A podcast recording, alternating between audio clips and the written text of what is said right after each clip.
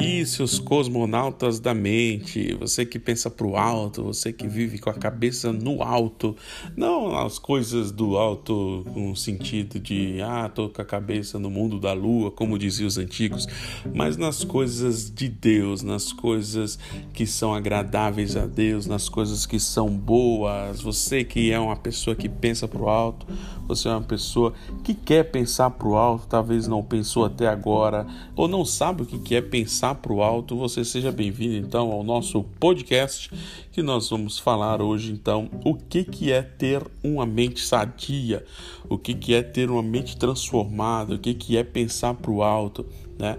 A Bíblia ela é cheia de de dicas, a Bíblia é cheia de referências sobre pensar nas coisas do alto, pensar diferente.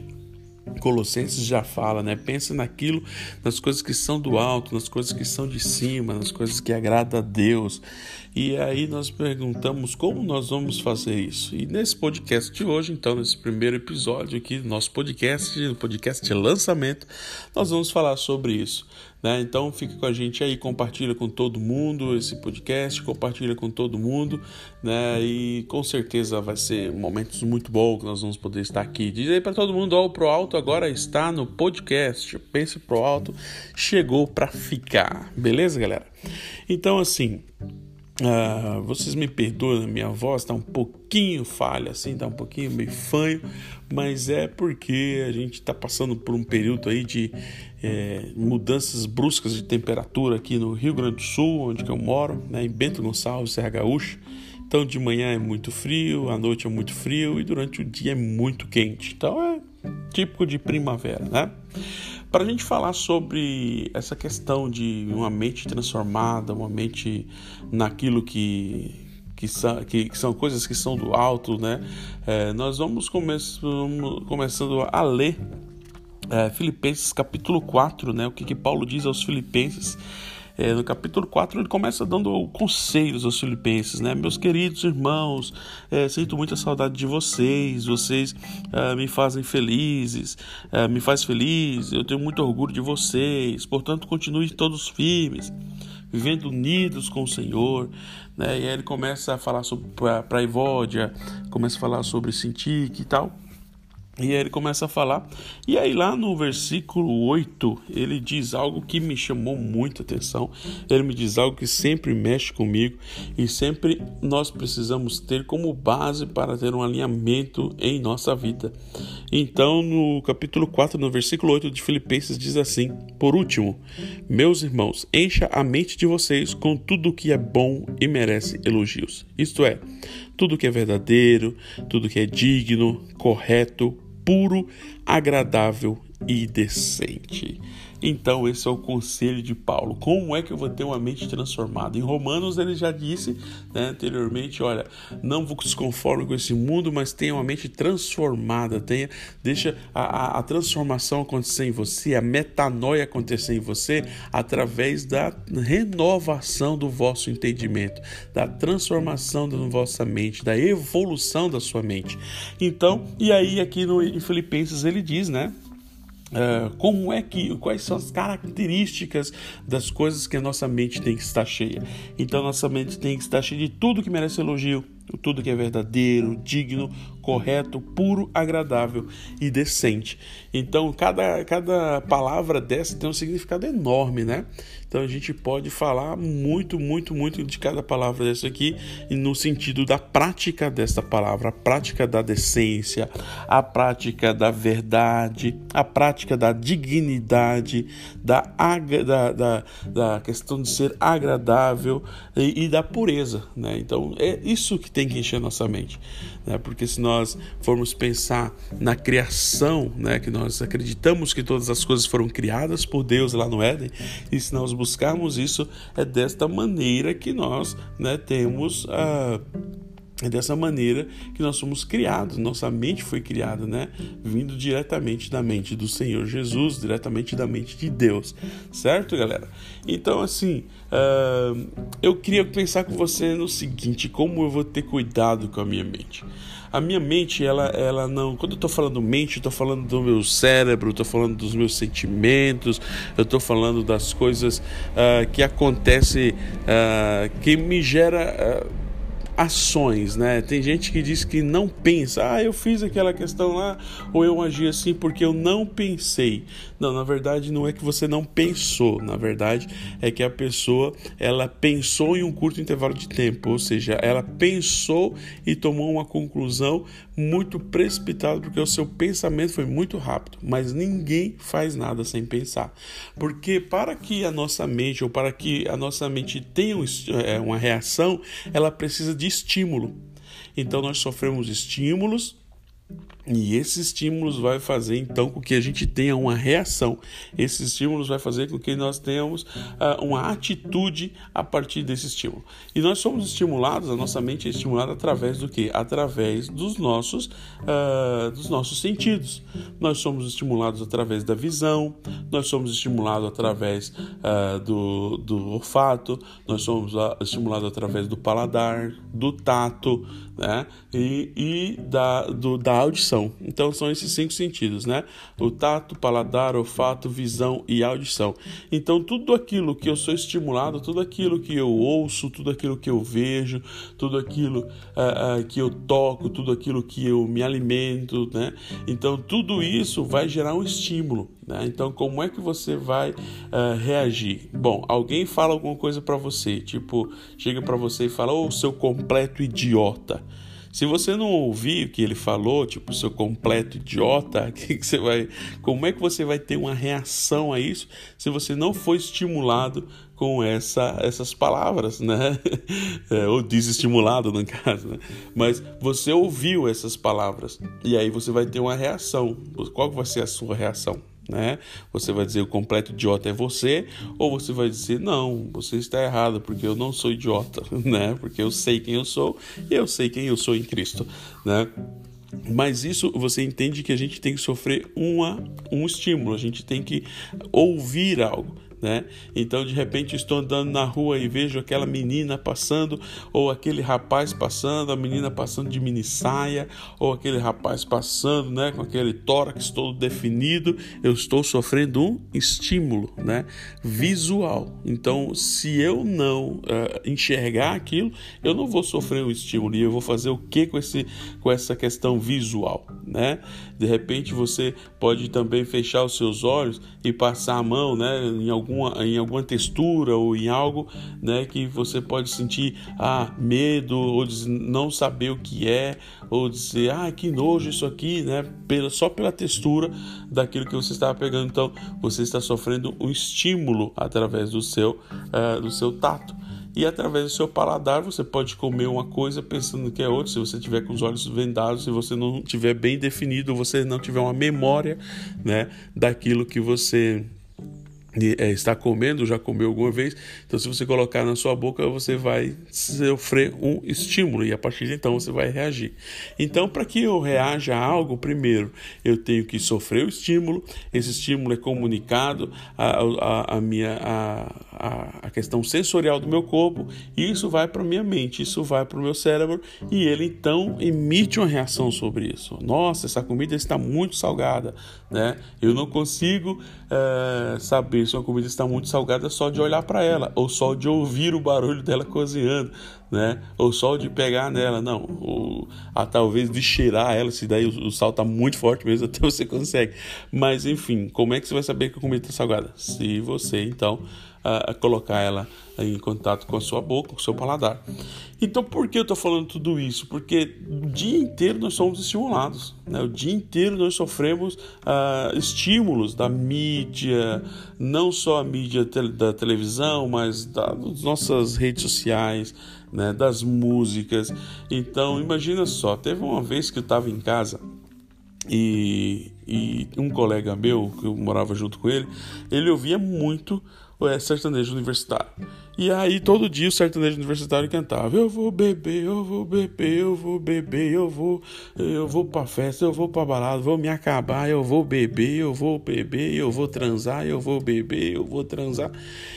E aí chegou um momento assim que eu tava tipo saturado de ouvir aquilo que acabou a faculdade, o que, que eu pensei? Acabou um dia de aula, eu falei, eu vou sair daqui, eu vou beber, eu vou pra balada, eu vou.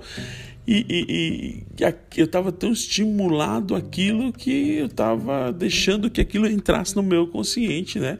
né? Através do subconsciente, mas passou a entrar no consciente.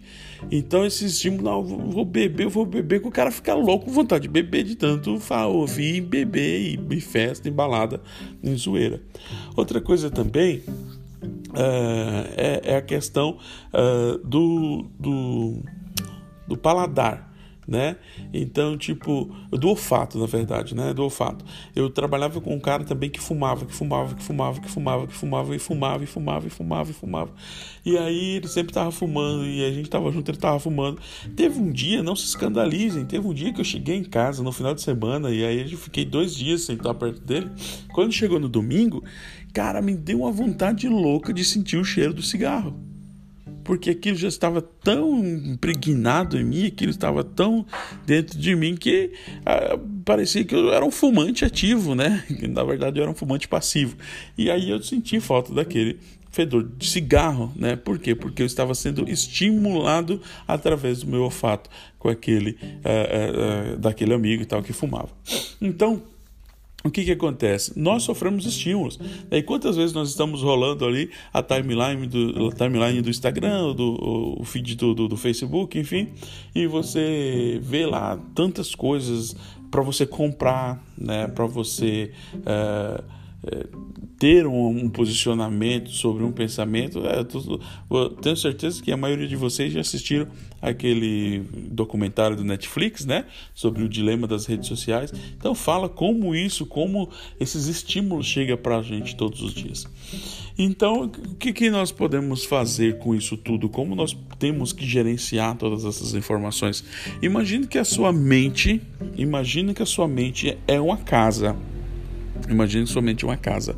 E essa casa, ela precisa ter algumas coisas para te trazer segurança. Se você vai para dentro da sua casa, você precisa ter um conforto e uma segurança. Agora imagine essa casa sem porta. Imagine essa casa sem portão. Imagine essa casa sem janela.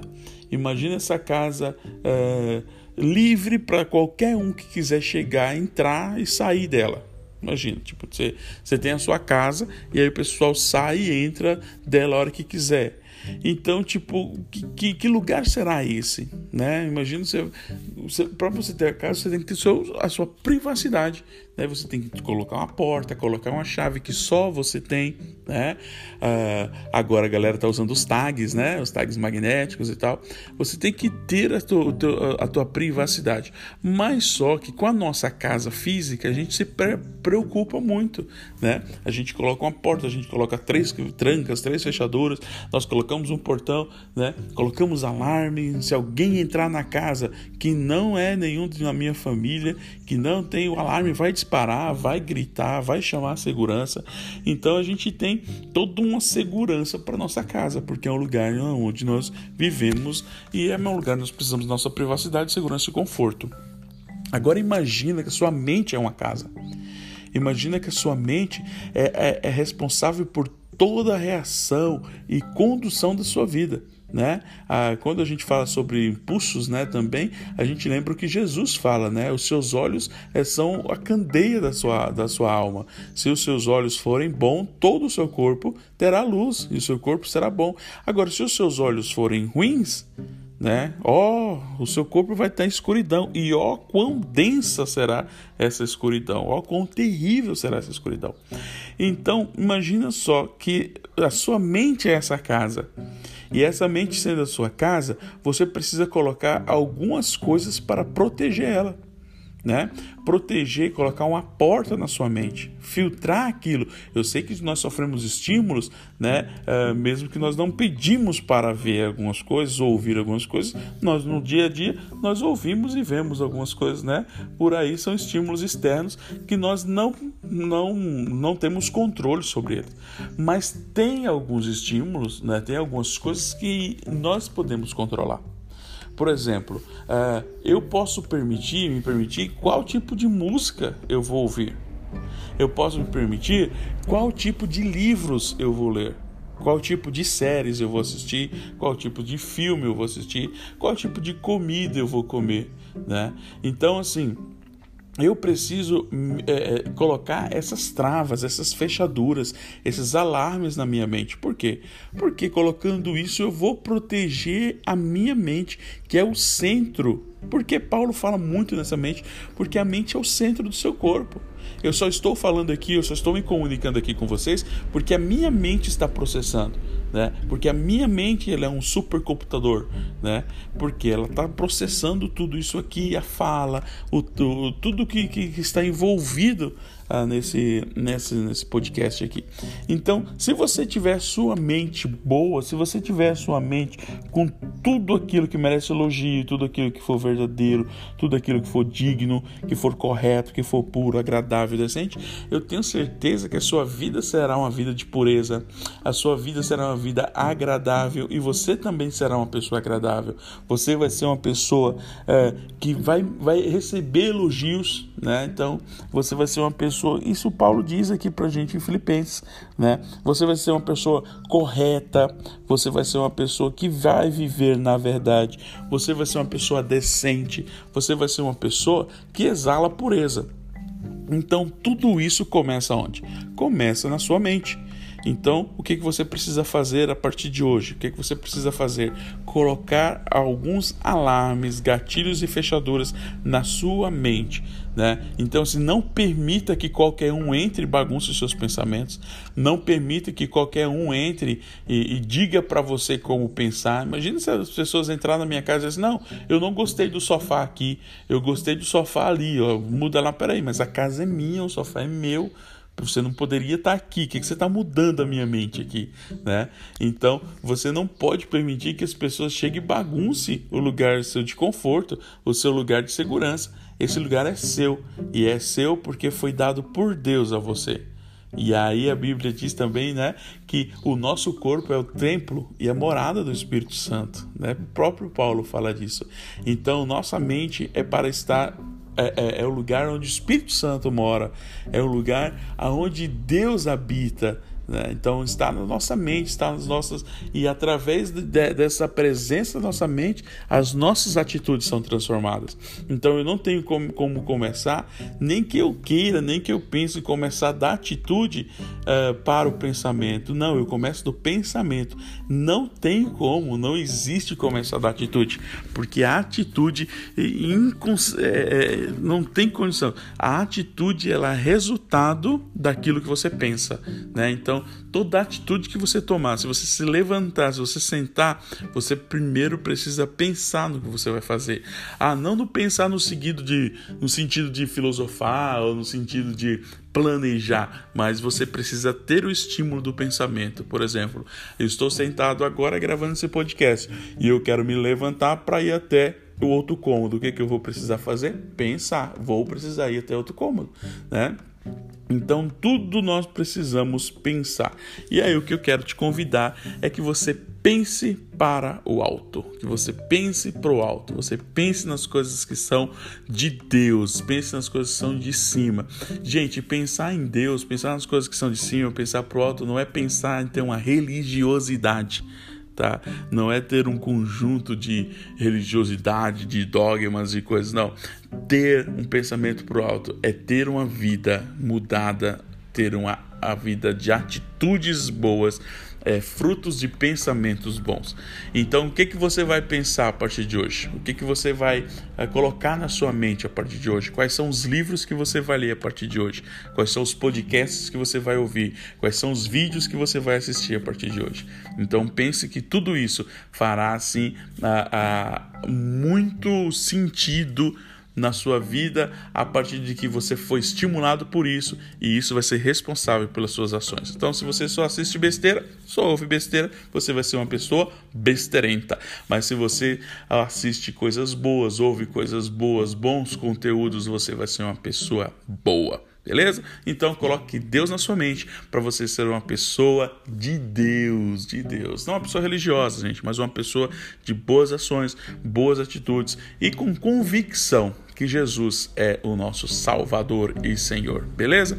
Então, muito obrigado por estar conosco nesse podcast e compartilha com todo mundo aí. Um grande abraço e até o próximo episódio aqui do Pense pro Alto. Valeu, cosmonautas da mente!